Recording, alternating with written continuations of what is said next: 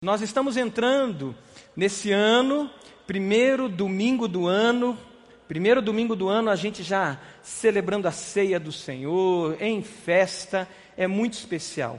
E também lembrar da história de homens de Deus é muito especial. E esse mês de janeiro, nós vamos trabalhar sobre a fé. E nós vamos caminhar em Hebreus capítulo 11 durante todo o mês de janeiro nós vamos trabalhar sobre esses homens de fé, homens que viveram pela fé.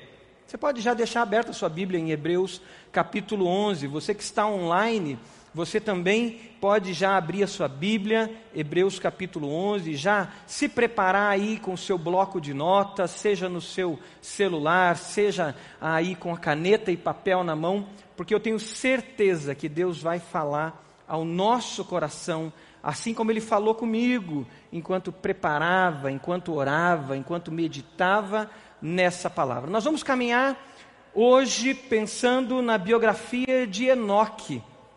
E para falar sobre Enoque, nós temos três textos da palavra de Deus que vai nos dar a amplitude da vida desse homem e vai nos ensinar muito sobre o que é viver pela fé. Nós vamos trabalhar em Hebreus capítulo 11, que vocês já abriram, nós vamos depois para Gênesis capítulo 5, o versículo 21, e depois nós vamos lá para perto de Apocalipse, né? Um livro antes de Apocalipse que é Judas.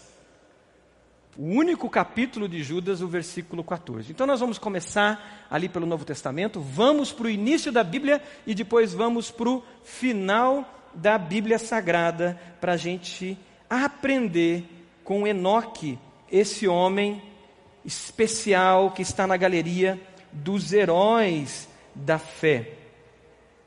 O que, que você sabe sobre Enoque? Você sabe quem foi Enoque? Compartilha com a pessoa do lado aí se ela conhece a história de Enoque.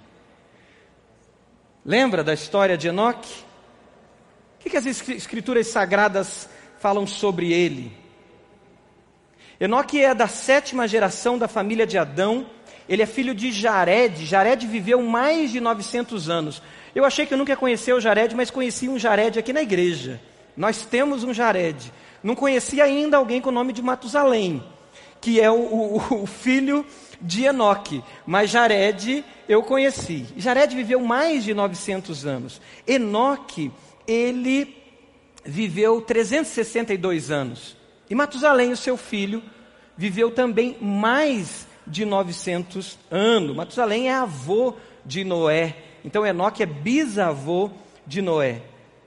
Nós, nesses textos que eu citei, seja o texto de Hebreus, seja o texto de Gênesis, ou mesmo Judas, nós não vamos encontrar grandes feitos da história de Enoque.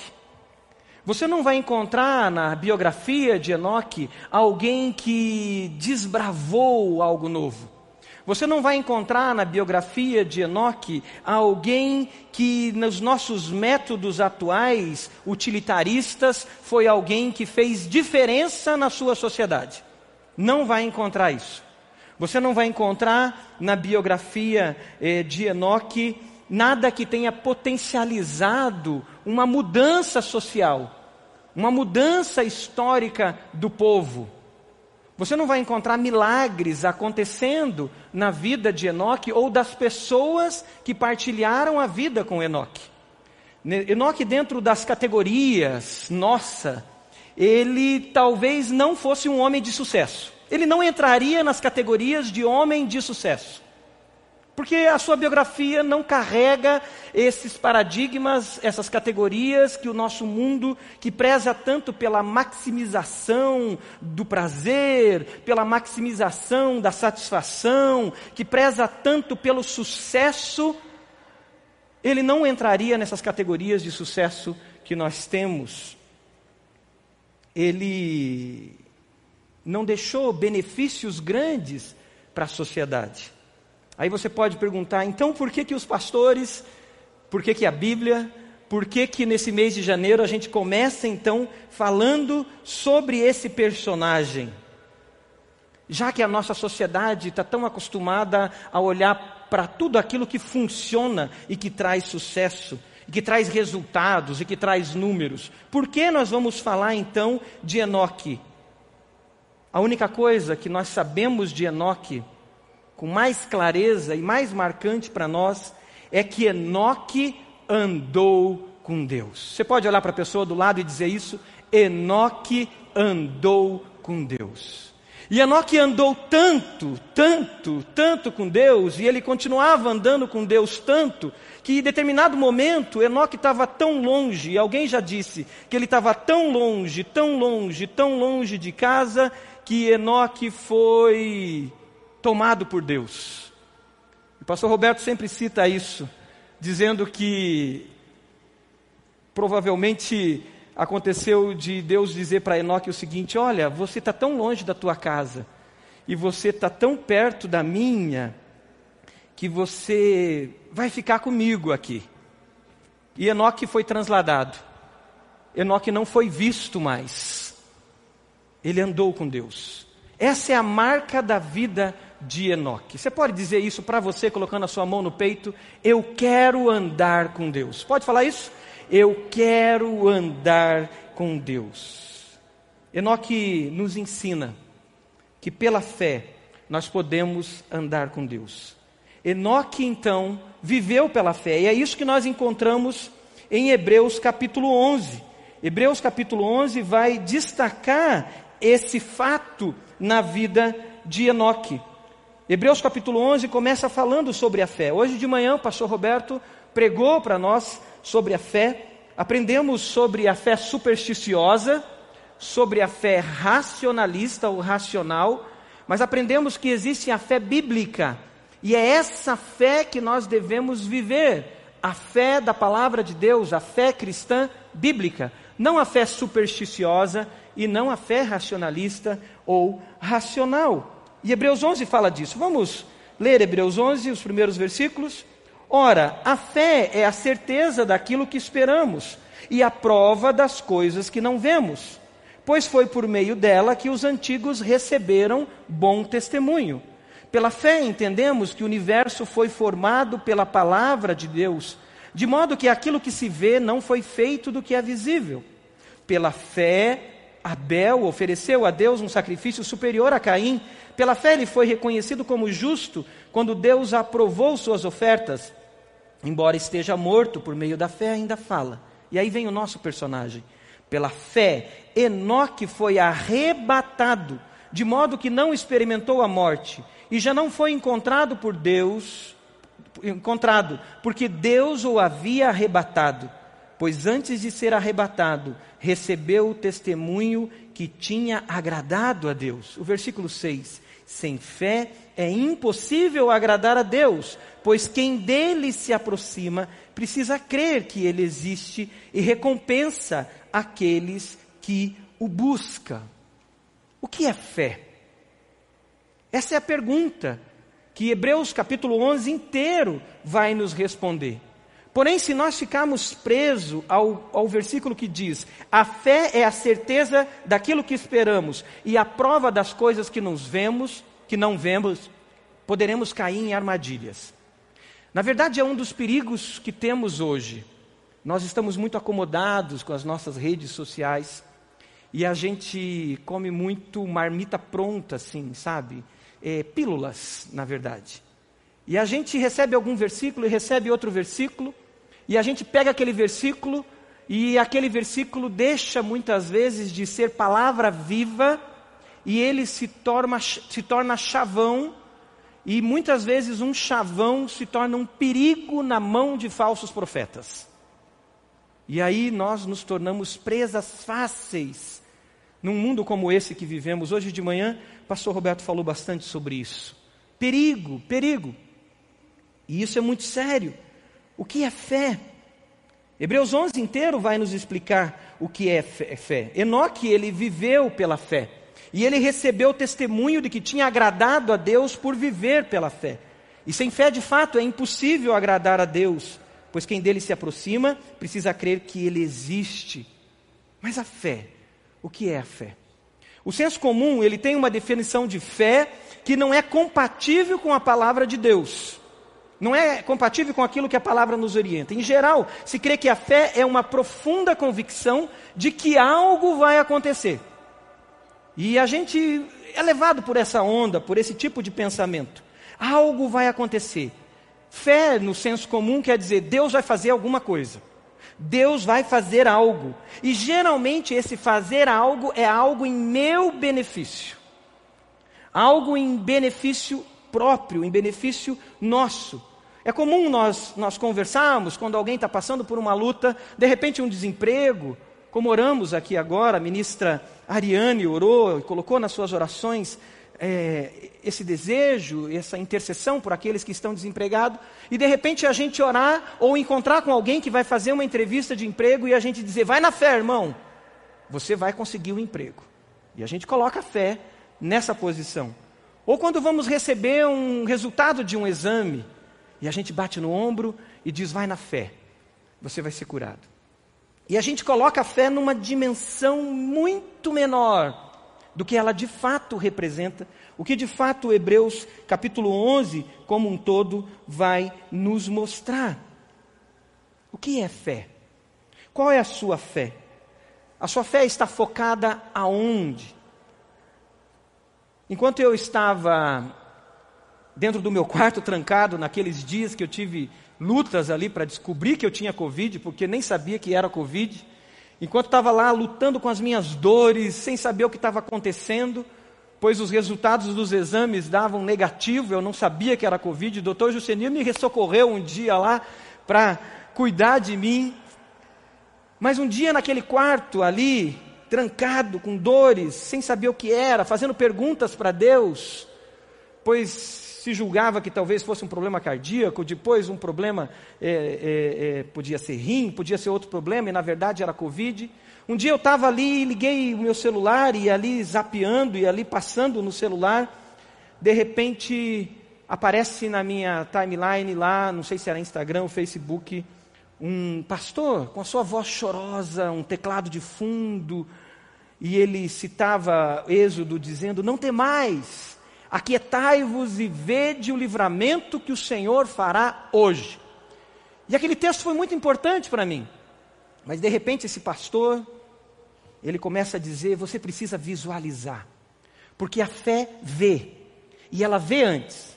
Então você precisa visualizar você sentado na cadeira como diretor da empresa. E pela fé, você vai tomar posse disso e você vai ser o diretor daquela empresa. E o pastor continuava dizendo: Olha, você precisa visualizar o teu corpo sarado. E você vai ver pela fé o seu corpo sarado. E eu ouvindo aquilo, sofrendo, precisando de uma resposta de Deus, eu confesso que eu fechei meu olho. E comecei a tentar visualizar o meu corpo sarado.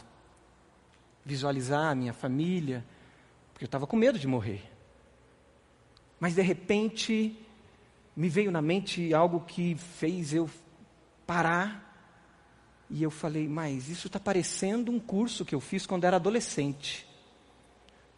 Uma tia minha, dado muito a esoterismo, essas coisas, me levou para fazer um curso chamado DOM Desenvolvimento e Orientação Mental, Neurolinguística.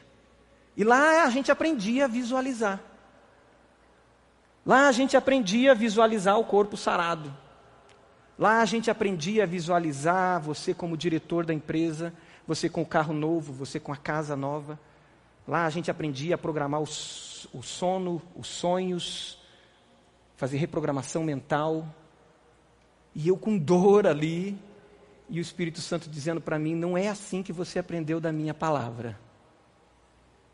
Não foi isso que você aprendeu da minha palavra. E aquilo mexeu comigo.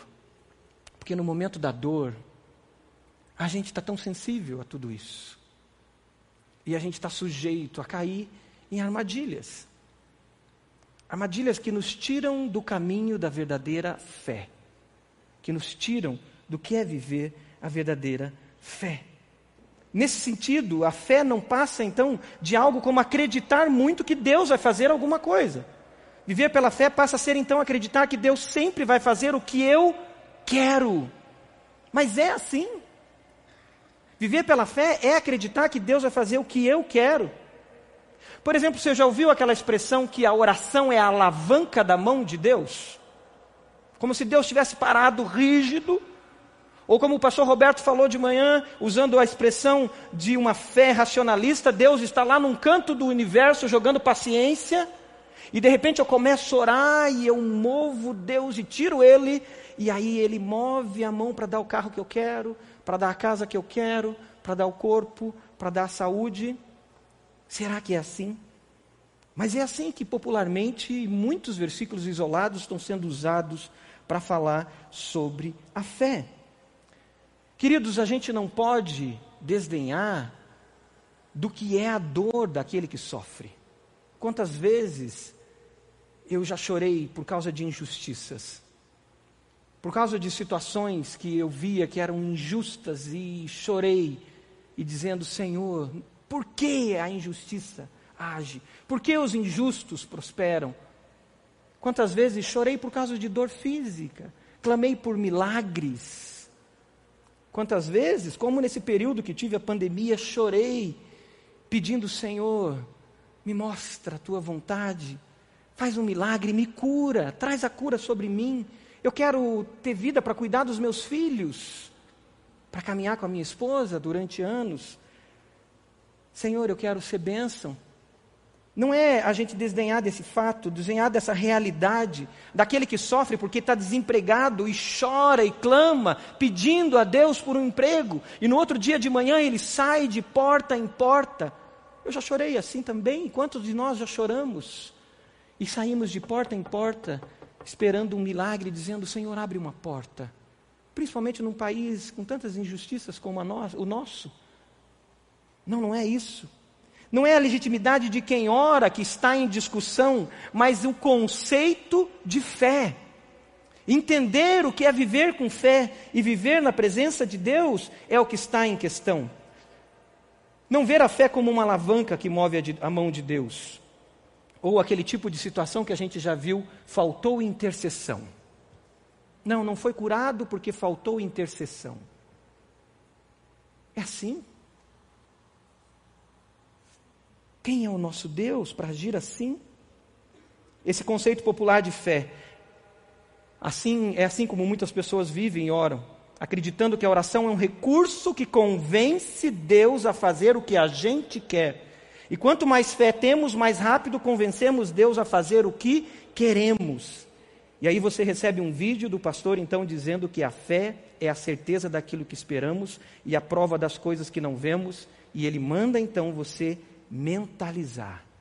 Talvez não usando essa expressão, mas ver o milagre. Então, qual é a certeza do que esperamos e a prova das coisas que não vemos que Hebreus 11 nos ensina? Qual é a certeza do que esperamos e a prova das coisas que não vemos que esses homens e mulheres de Hebreus 11 viveram? Que nós precisamos também viver. Que certeza é essa? Que prova é essa? Esses homens e mulheres, queridos, eles têm algo em comum entre eles. Hebreus 11, você vai ver isso durante o mês todo de janeiro. Eles têm algo muito em comum entre eles. Sabe o que é? Nada que eles viviam, nada das suas lutas estava relacionado a um projeto particular de vida deles. Mas tudo que eles viveram pela fé, que eles viveram os milagres de Deus, tudo estava relacionado ao reino de Deus e à glória de Deus. Estava relacionado a viver pela fé e andar com Deus. Não eram homens e mulheres lutando pelos seus próprios projetos particulares, eram homens e mulheres rendidos a Deus, homens e mulheres alinhados ao coração de Deus. Qual é a minha fé? Qual é a sua fé? Uma fé focada nos seus projetos pessoais? Ou a fé da entrega total, rendição total aos cuidados de Deus? A fé de Enoque agradou a Deus, pois era fé de confiança total. Você vive pela fé ou usa a fé para viver? Você vive pela fé? Nós vivemos pela fé ou usamos a fé como uma ferramenta para viver. Enoque viveu pela fé. Como que ele revelou essa fé então? Como que nós vemos essa fé de Enoque? Vai lá para Gênesis então agora, o primeiro livro da Bíblia. E lá nós vamos encontrar o nosso personagem Enoque. Gênesis capítulo 5, versículo 21 até o 24. Lá diz: Aos 65 anos, Enoque gerou Matusalém.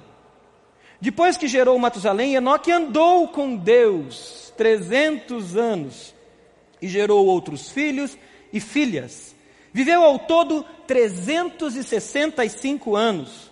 Enoque andou com Deus e já não foi encontrado, pois Deus o havia arrebatado. Numa outra tradução diz: Pois Deus o tomou para si. Eu gosto dessa tradução.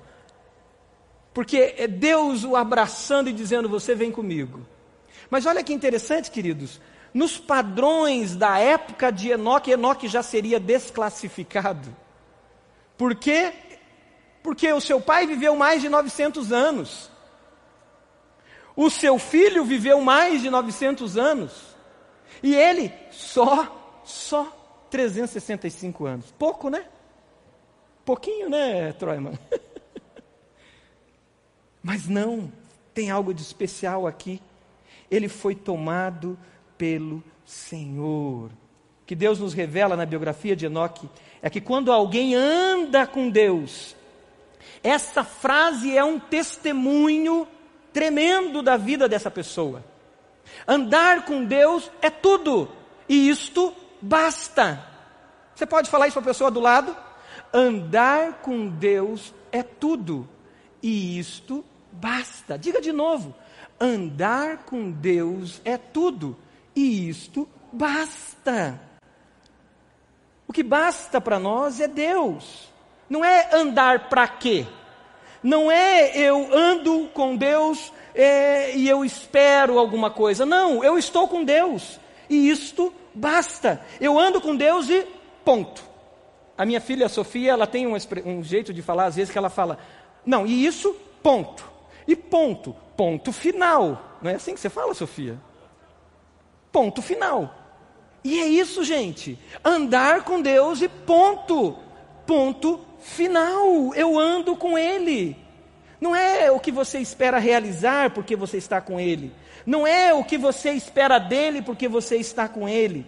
Deus é um fim em si mesmo. Ele não é um meio a partir do qual experimentamos mais prazer, mais alegria, mais poder para fazer coisas nessa vida. Deus é um fim em si mesmo não um meio. Não precisamos que a pessoa de Deus resulte para nós necessariamente em coisas que vamos ter, em coisas que vamos fazer, no extraordinário, no extraordinário e no extraordinário.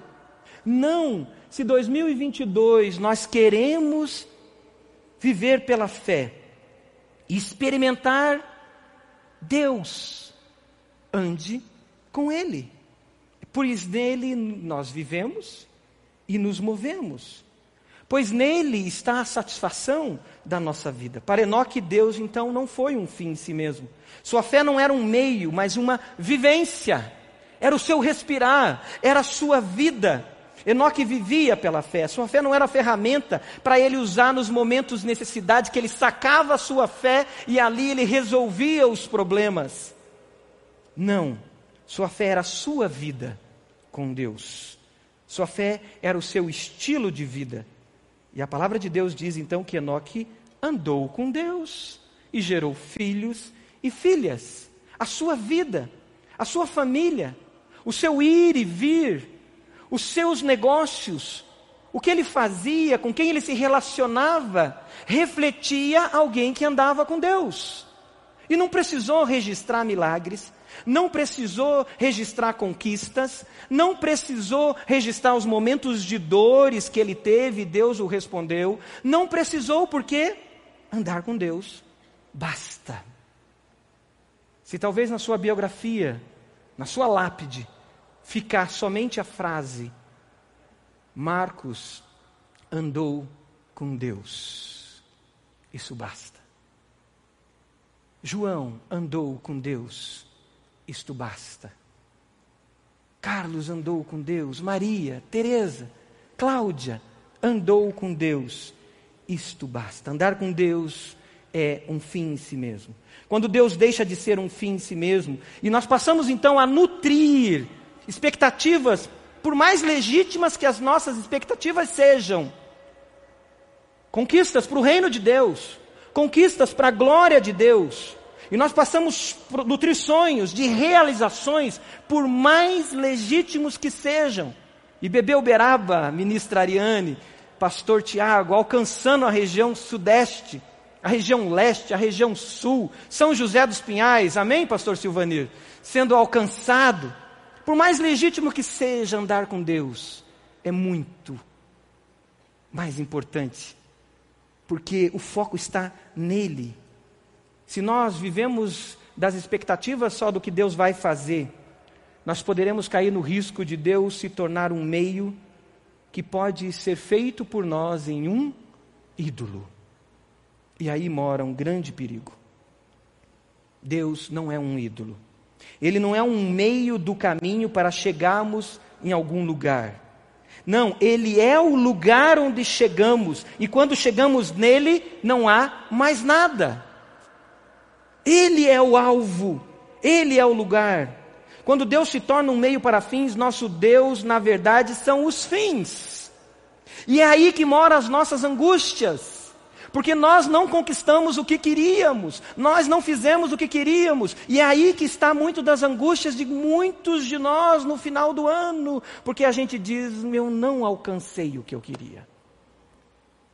E muitas vezes nós culpamos Deus nesses momentos, porque Deus se tornou um meio, uma ferramenta. Quando Deus se torna um meio, ele vira um ídolo e ele deixa de ser Deus. É por isso, então, queridos, que a vida eterna é esta, diz a palavra de Deus. A vida eterna é esta: que conheçam a Ti como o único Deus e ao Teu Filho a quem enviaste. Conhecer a Deus. E é isso. Ponto final. Conhecer a Jesus, caminhar com Jesus, e é isto. Ponto final. O que Deus espera de você? Que você se alegre nele. O que Deus espera de mim? Que eu me alegre, me satisfaça nele. O que Deus espera da IBB, da IBB Bacaxeri, IBB Uberaba, das nossas congregações? Que nós nos alegremos, nos satisfazemos, satisfazemos nele alegria plena nele, deleite-se no Senhor, diz a palavra de Deus. Se você fizer algo, se eu fizer algo, se a IBB continuar expandindo e fazendo algo, como temos visto, é porque Deus nos colocou para fazer, é porque Deus nos moveu na sua infinita grandeza e bondade. Ele disse: Eu quero que a IBB experimente isso. Eu quero que o pastor Marcos experimente isso. Eu quero que o pastor Silvanir, eu quero que o pastor Tiago, a ministra Ariane, eu quero que o pequeno grupo que está lá no Boqueirão, o pequeno grupo que está em Colombo experimente isso. Mas foi ele que nos levou, que nos conduziu, pois nós queremos andar com ele. Não é ele andando conosco. Somos nós andando com ele e sendo levado para a sua vontade. O problema é que chegamos em Deus na expectativa que Ele faça então algo por nós, que nos dê aquilo que nós queremos. Na verdade, nossa busca então, ela não é por Deus, mas então pelas coisas que Deus pode nos dar. E quando fazemos isso, nosso Deus se torna os nossos desejos. E agora nós vamos para o terceiro ponto da biografia de, de Enoque, que é algo citado por Judas, lá no fim da Bíblia. Vai lá para Apocalipse vai, vira a sua Bíblia lá para o final, e aí você volta um livro antes, cuidado para não passar rápido, porque Judas é uma página só. Né? A gente passa correndo por ele, nem vê o, o tadinho do Judas ali, que é tão pequenininho, mas tem palavras poderosas de Deus para nós. E Judas vai nos trazer essa dimensão, e por isso Judas busca Enoque para falar sobre essa questão dos ídolos do coração. E como o nosso Deus pode se tornar esses ídolos? Judas vai trazer uma palavra de juízo. Judas usa Enoque para mostrar uma palavra de juízo. Ele mostra claramente que o estilo de vida que Enoque vivia era um estilo de vida que estava na contramão do seu mundo. E é por isso que Enoque foi para lá. E Enoque foi com Deus, e ele foi com Deus, mesmo fazendo negócios, mesmo gerando filhos e filha, mesmo cuidando de sua família, Enoque estava na contramão do mundo. O mundo estava indo todo para lá. A sociedade estava indo para lá, o fluxo da vida estava indo para lá. Mas Enoque estava na contramão. E por isso Judas traz Enoque numa posição e numa postura de juízo sobre aquela sociedade. Nós podemos viver como Enoque, lá como empresários. E podemos viver lá, na contramão, no contrafluxo. Lá como dona de casa, viver na contramão, no contrafluxo.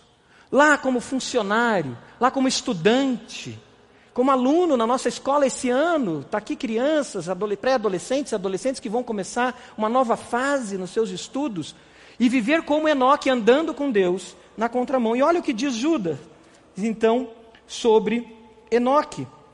Judas, versículo 14, versículo 14 em diante, ele diz: Enoque, o sétimo a partir de Adão, profetizou acerca deles.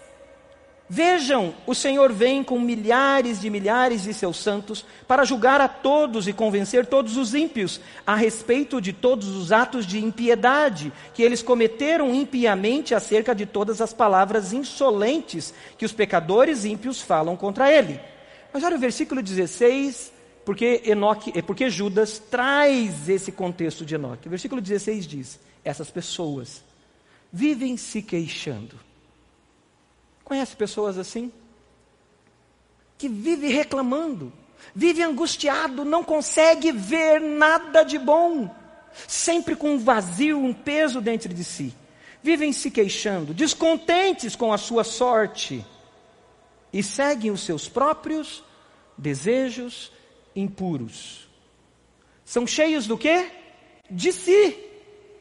São cheios de si e adulam os outros por interesse. Quando Deus se torna um meio, quando Deus e a nossa fé se tornam um meio, nós passamos a viver pelos nossos próprios desejos, idolatramos aos nossos próprios desejos. E é aqui que se estabelece dois paradigmas muito importantes para a gente fechar essa caminhada de como andar com Deus. O primeiro paradigma é se eu vou viver a minha vida dizendo Deus faça tudo segundo a sua vontade, ou se eu vou viver a minha vida dizendo Deus faça tudo segundo a minha vontade. Dois paradigmas que definem como andar com Deus. Eu posso achar que ando com Deus dizendo Deus faça tudo segundo a minha vontade ou eu posso viver de fato com Deus pela fé, dizendo Deus faça tudo segundo a tua vontade. O primeiro paradigma, ele anda pelo ser então. Os que vivem nessa categoria do ser então, é aqueles que buscam a fé da barganha, a fé do toma lá da cá, uma fé utilitarista, uma fé supersticiosa, como vimos hoje de manhã. Esses são os filhos de Jacó, antes do Peniel, antes de Jacó se encontrar com Deus. É como se Jacó chegasse numa igreja e ele fizesse uma oração naquela igreja. Ele chegasse diante daquela igreja e dissesse: Deus, se tu estiver comigo, se o Senhor cuidar de mim nessa viagem, se o Senhor me levar em segurança, se me der comida e roupa, se, se, se, se, então, então o Senhor será o meu Deus. Então eu te servirei. Esse é o Jacó antes do Peniel. E naquela igreja que de repente Jacó entrou, todo mundo dissesse amém, aleluia, é assim mesmo que tem que ser.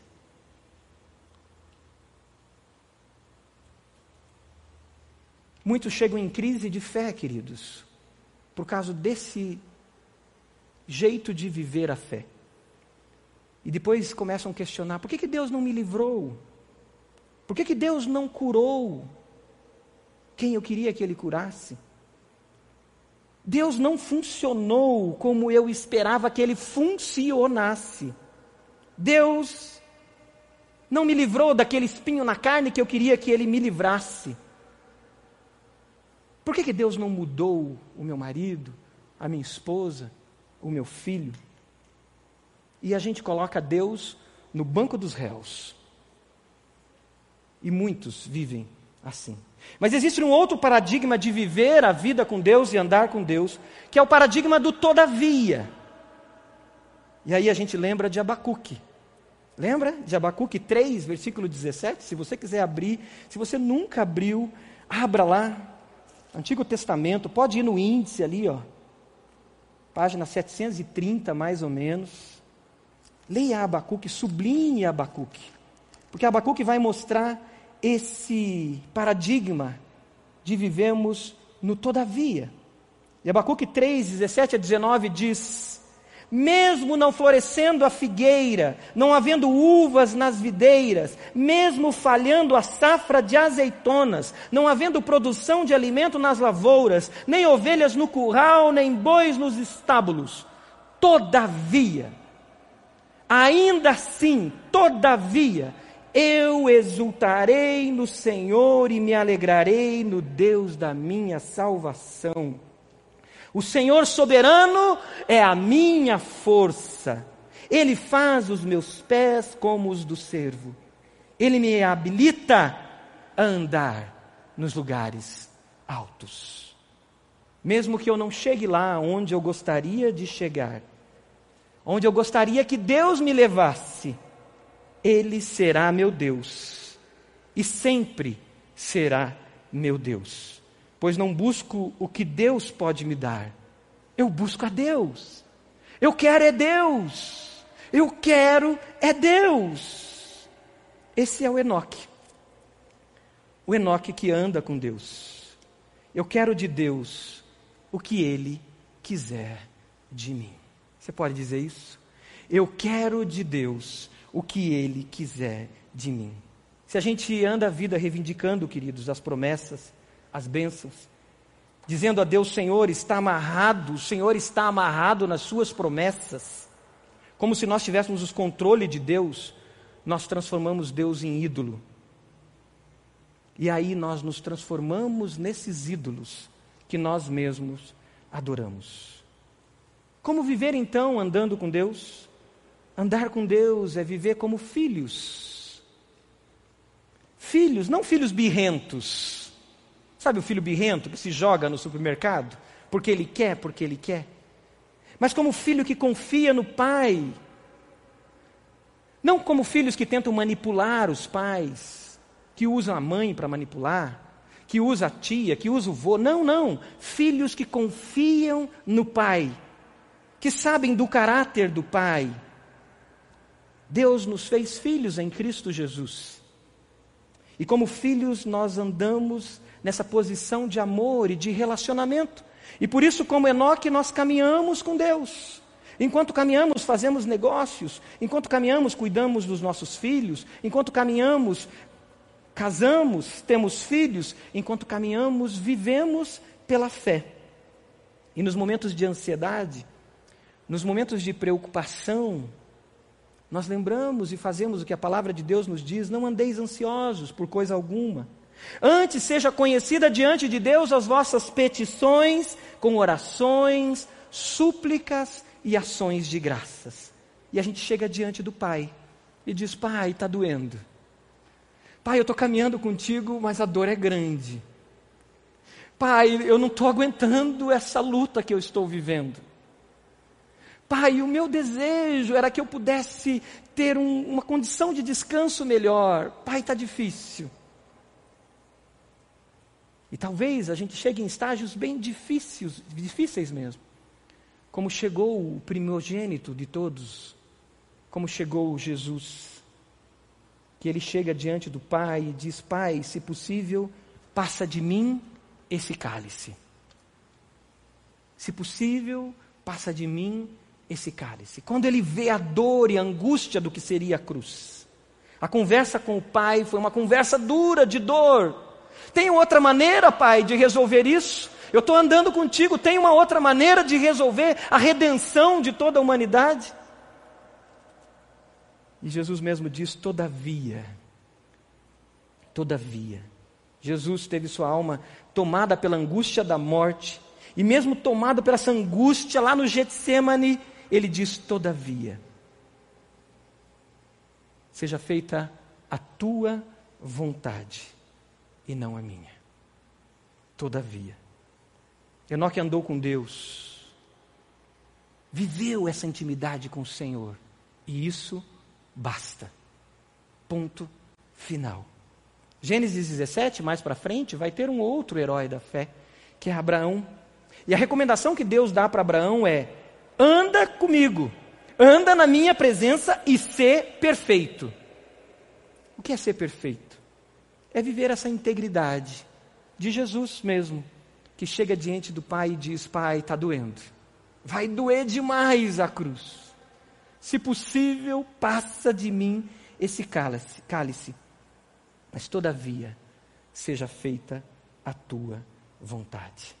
Então, queridos, andar com Deus é andar na direção do Pai, na contramão, no contrafluxo do mundo e ser guiado pelos ventos do amor de Deus. E essa é a palavra que Deus nos deu para 2022. Em 2022, nós cremos que nós andaremos ainda mais no mover do Espírito Santo, nós viveremos esse amor que é movimento. E isso é andar com Deus, é confiar no amor de Deus e confiar que esse amor que é movimento nos leva para a sua vontade. É deixar como um veleiro, como um barco à vela, nós deixarmos o Senhor nos guiar. Vai ter tempestade? Vai, vai ter tempestade. Mas o Senhor vai nos ajudar a andar sobre as águas. Vai ter momento que a gente vai começar a afundar? Vai, vai sim. Mas o Senhor vai nos dar a mão. Vai ter momento de choro, de luta? Vai. Mas nós sabemos quem está no barco conosco. Nós só precisamos entender que a nossa vida é dele e que nós precisamos ser guiados pelos ventos do amor de Deus, pois o amor é movimento.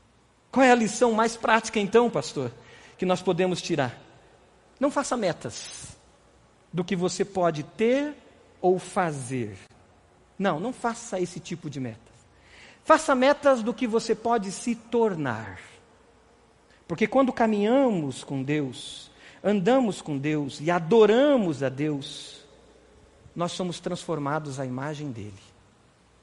E nós nos transformamos naquilo que adoramos. Antes de sermos discípulos multiplicadores, Deus nos chama a sermos discípulos adoradores, que andam com Deus, que amam a Deus sobre todas as coisas. Se você não pegou esse cartão ainda de alvos para 2022, pegue. Lá atrás tem vários dele.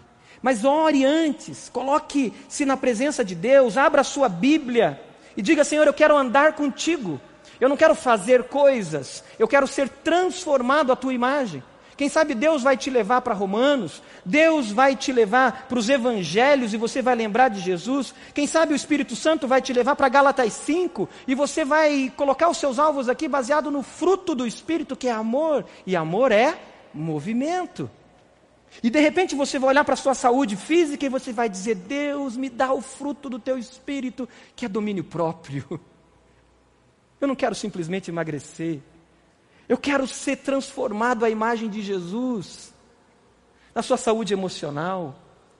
No seu lazer, você vai dizer: Senhor, eu não tenho alegria, eu não consigo parar. E você vai dizer: Deus, me dá a alegria do espírito, no espírito. E você vai orar sobre a sua família, sobre as suas finanças, sobre a sua saúde espiritual. O clube da Bíblia, né, pastor Troiman? Ler a palavra de Deus toda, não ficar vivendo de pílulas. E você vai começar a ler a Bíblia toda. Ler, degustar, se alimentar da palavra de Deus.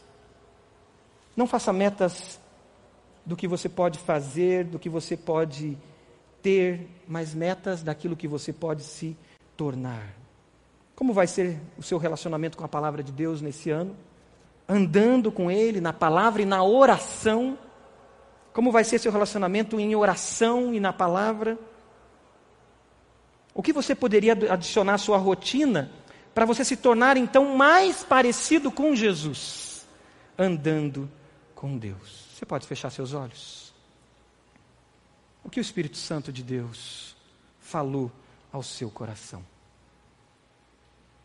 Você sai daqui com essa convicção, com essa decisão de andar com Deus, confiar nele, mesmo que tenha que ser no contrafluxo mais pesado e que perdas possam vir, mas você dizer eu estou com Deus e isto basta. Ponto final. Estou na vontade de Deus. Deus não é um ídolo, Deus é o meu respirar. Deus é a razão da minha vida. Talvez você esteja ouvindo, vendo, de maneira online ou aqui presente, e você diz: Mas eu não dei esse primeiro passo ainda. Ou me distanciei do caminho e deixei de andar com Deus. Essa, esse é o momento de você tomar uma decisão e dizer: Eu quero andar com Deus. Para que nós possamos andar com Deus, nós precisamos dessa aliança com Jesus. Pois só por meio de Jesus, que morreu naquela cruz, por mim e por você, nós podemos entrar no caminho. Não há outra maneira de andar com Deus a não ser no caminho, que é Jesus. E hoje é o momento de você dizer: Eu quero estar no caminho e andar com Jesus. Não quero me desviar, não quero andar longe, eu quero estar no caminho. Eu quero fazer uma oração. E eu sei que o Espírito Santo está falando com você agora, e você vai repetir essa oração dizendo: Eu quero estar no caminho. Eu me arrependo porque eu andei no fluxo desse mundo e eu quero andar com Deus. Diga: Senhor Jesus, eu te recebo como meu Senhor e meu Salvador. Eu te recebo, Jesus, e a minha vida eu quero estar, que ela esteja reconciliada contigo. Eu confesso que sou pecadora, sou pecador, e eu estava andando no fluxo desse mundo, sendo levado, e muitas vezes eu estava usando o Senhor, mas eu não quero te usar, eu quero que o Senhor me use. Diga isso, eu quero que o Senhor me use, para que eu ande contigo. Eu quero andar no caminho, Jesus, por isso eu te recebo me leva pela mão, me guia, Jesus. Eu quero andar contigo. Enquanto a igreja está orando, você fez essa oração de entrega ao Senhor Jesus? Levante uma das suas mãos, se você fez, eu quero orar especialmente por você. Amém. Mais alguém fez essa oração de entrega ao Senhor Jesus? Levante uma das suas mãos. Amém. Deus te abençoe, querida. Deus te abençoe. Andar com Jesus andar com Deus, glória a Deus. Mas alguém fez essa oração de entrega ao Senhor Jesus, dizendo: Eu quero andar contigo, eu não quero andar sozinha, não quero andar sozinho. Eu te desafio a declarar isso. Eu quero andar com Deus. Levante uma das suas mãos se você fez isso. Amém. Deus te abençoe, garoto. Deus te abençoe. Mais alguém? Amém, querida. Deus te abençoe, essa senhora. Andar com Deus é a melhor coisa. Louvado seja Deus. Mais alguém? nós vamos nos colocar de pé e cantar uma estrofe dessa canção. Enquanto nós cantamos uma estrofe dessa canção, uma oração nossa, você de pé, fazendo dessa canção a sua oração, porque ela fala da fé, ela fala de viver na fé. Faça dessa canção a sua oração. Eu quero te convidar a vir aqui à frente, como um ato de fé, dizendo: Senhor, eu quero andar contigo. Por isso eu vou sair da minha cadeira azul e eu vou caminhar. E eu quero caminhar contigo. Por isso eu dou esse passo de fé. Eu te desafio a vir aqui à frente. Venha, você que levantou a mão e você que não levantou a mão, mas orou conosco, venha aqui porque os pastores estão aqui, ministros e ministras, para orar por você, para encerrarmos juntos. Pela fé. Cante essa oração. Declare essa oração e venha para orarmos juntos aqui na frente. Posso clamar. Amém. Pode vir, queridos. Amém. Posso enxergar. Aleluia. Bom, venham. Venha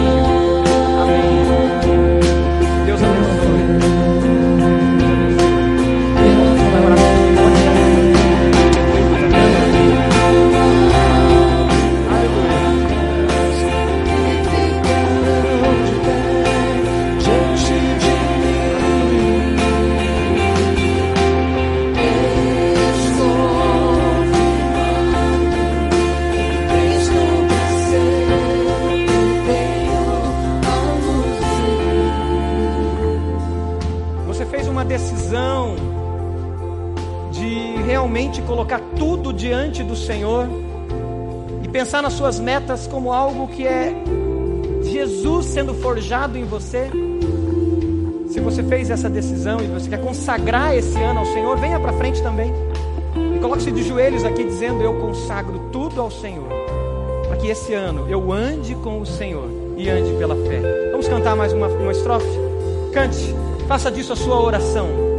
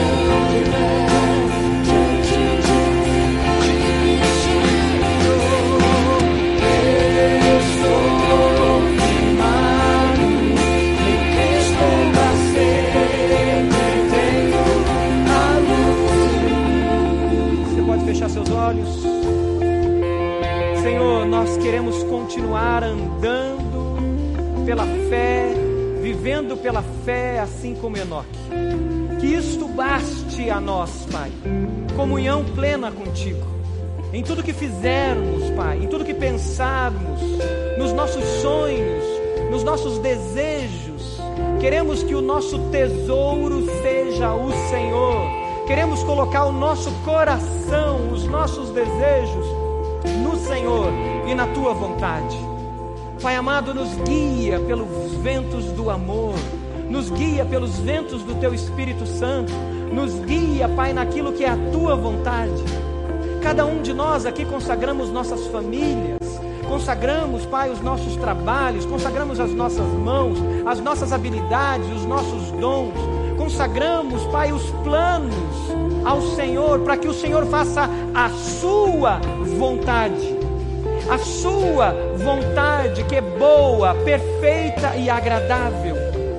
E que assim, Pai, a paz do Senhor, que excede todo entendimento, tome os nossos corações e mentes e a gente possa andar contigo. E que a marca da nossa vida seja andou com Jesus. Marque a nossa vida, Jesus. E que a gente possa deixar esse rastro de quem andou contigo. Recebe cada um desses que vieram à frente, declaram Jesus e querem viver em plena comunhão com o Senhor Jesus. Aqueles que estão reconciliando com a tua igreja, estão voltando para o caminho para andar com a igreja do Senhor no caminho, que é Jesus. Ó Deus, recebe cada um deles. Que teu Santo Espírito os guie e os leve aos seus movimentos de amor, andando contigo. Essa é a nossa oração que fazemos em nome de Jesus. Amém? Aleluia. Amém.